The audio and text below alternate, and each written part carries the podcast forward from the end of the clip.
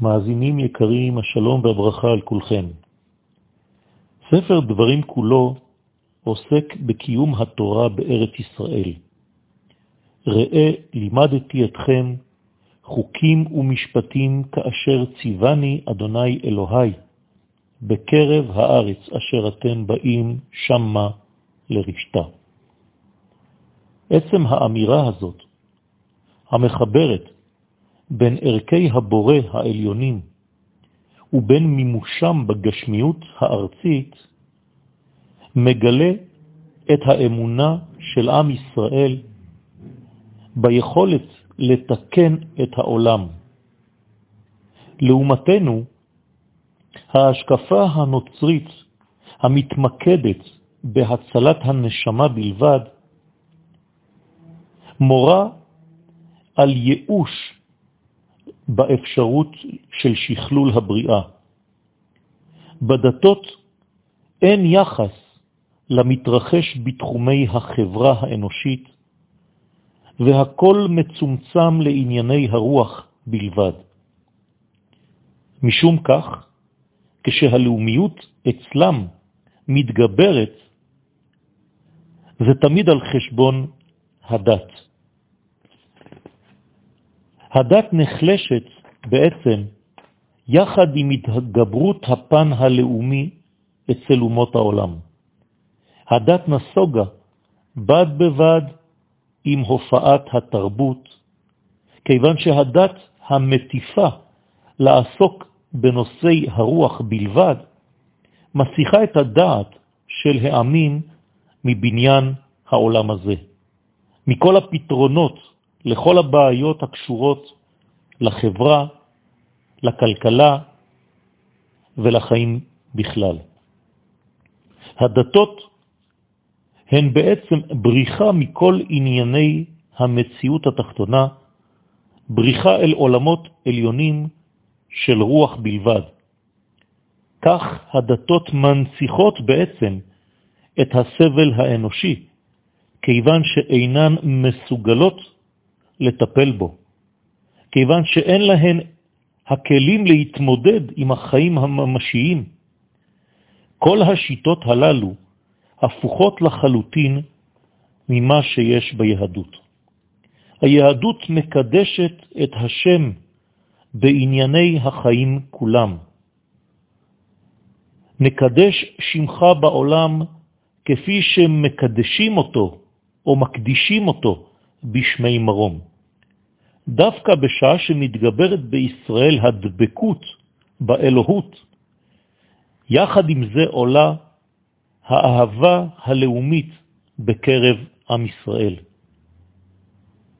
הרוחניות בעם ישראל מעוררת חשק לבנות, ליצור, לתקן את כל תחומי, תחומי המציאות.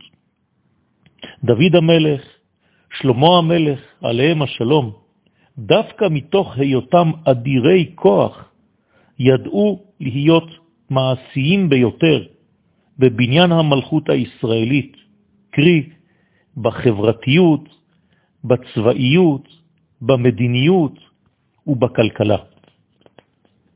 התורה בעצם מחנכת אותנו אל הערכים העליונים כשהם מתממשים במציאות התחתונה, ובכך לא רק שאיננו מתייאשים מתיקון העולם, אלא אנחנו מאמינים בו. האמת היא שחינוכה של אומתנו הקדושה, האומה הישראלית, החינוך הזה מתחיל כבר טרם הופעתנו בעולם.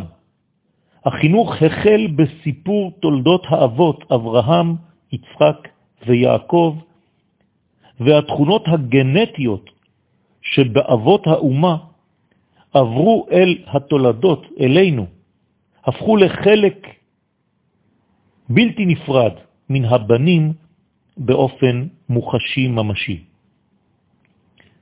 ספרנו, ספר דברים, הוא בעצם תורתו המיוחדת של מלך ישראל. התורה אומרת, וכתב לו את משני התורה הזה. כלומר, שמלך ישראל צריך לכתוב לעצמו את ספר דברים לצאת עם הספר הזה בכל מסעיו, בכל פעולותיו. כך קובעת הגמרא במסכת סנהדרין כ"א עמוד ב'. המלך, מלך ישראל, קורא, לומד בספר דברים כל ימי חייו.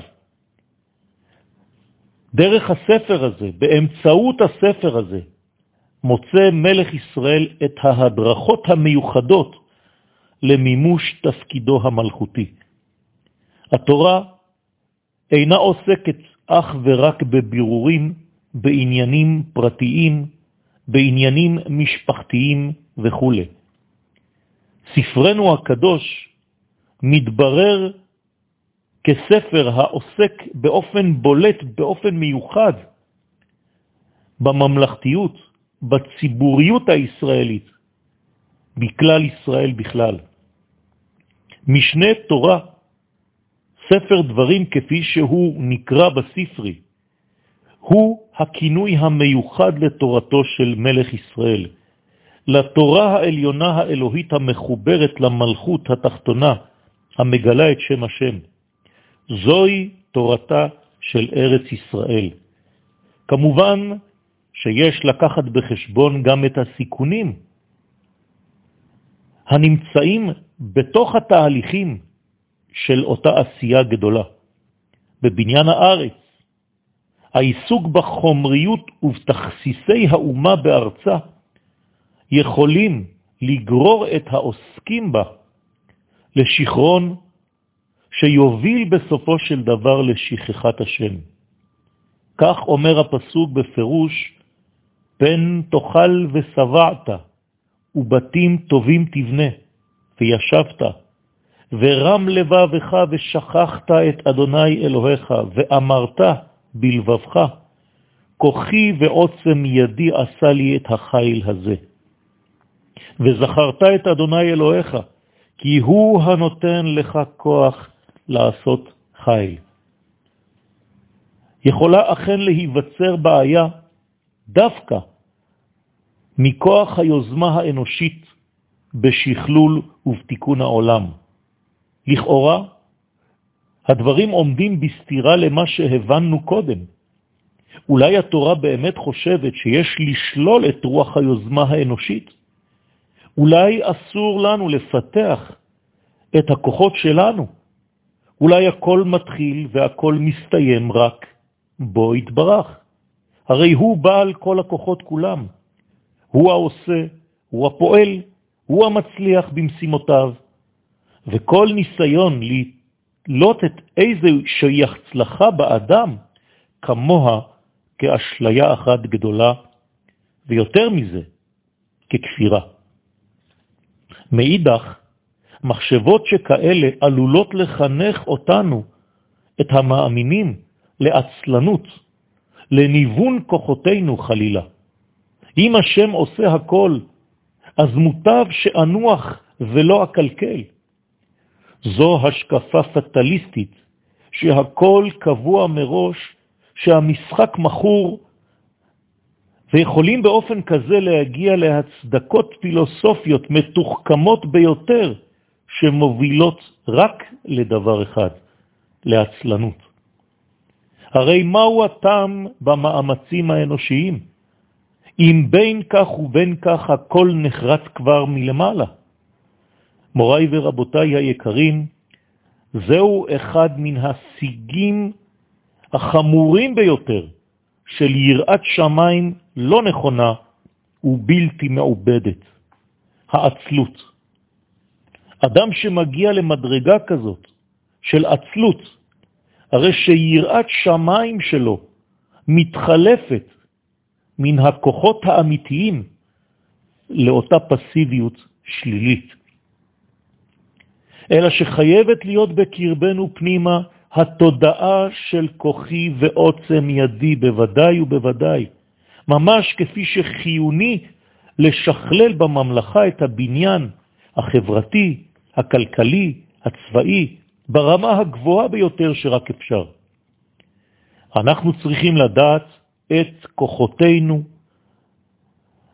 צריכים לדעת שאנחנו מסוגלים לתקן, שאנחנו חזקים ויכולים להצליח, שאנחנו מלאים בכלים טכנולוגיים טובים לצורך העניין, לדעת שאנחנו יכולים להגיע להישגים גבוהים בכל נושאי המציאות ובכל הבחינות.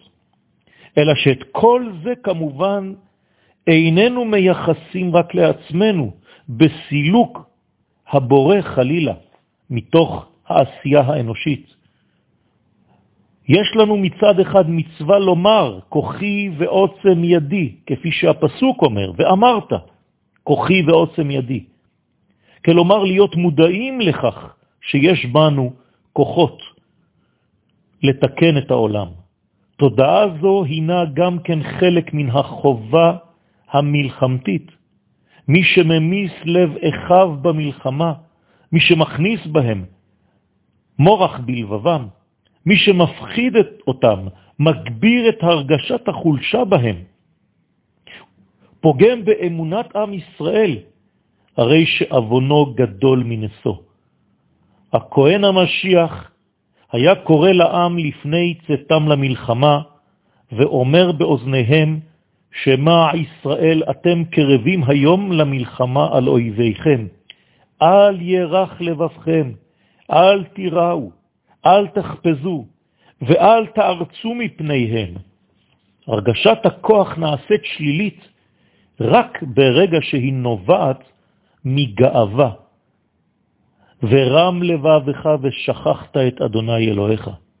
אם האמירה של כוחי ועוצם ידי נובעת מתוך הגאווה העצמית המוציאה את השם יתברך מן המשוואה, אזי האסון רובץ לפתח.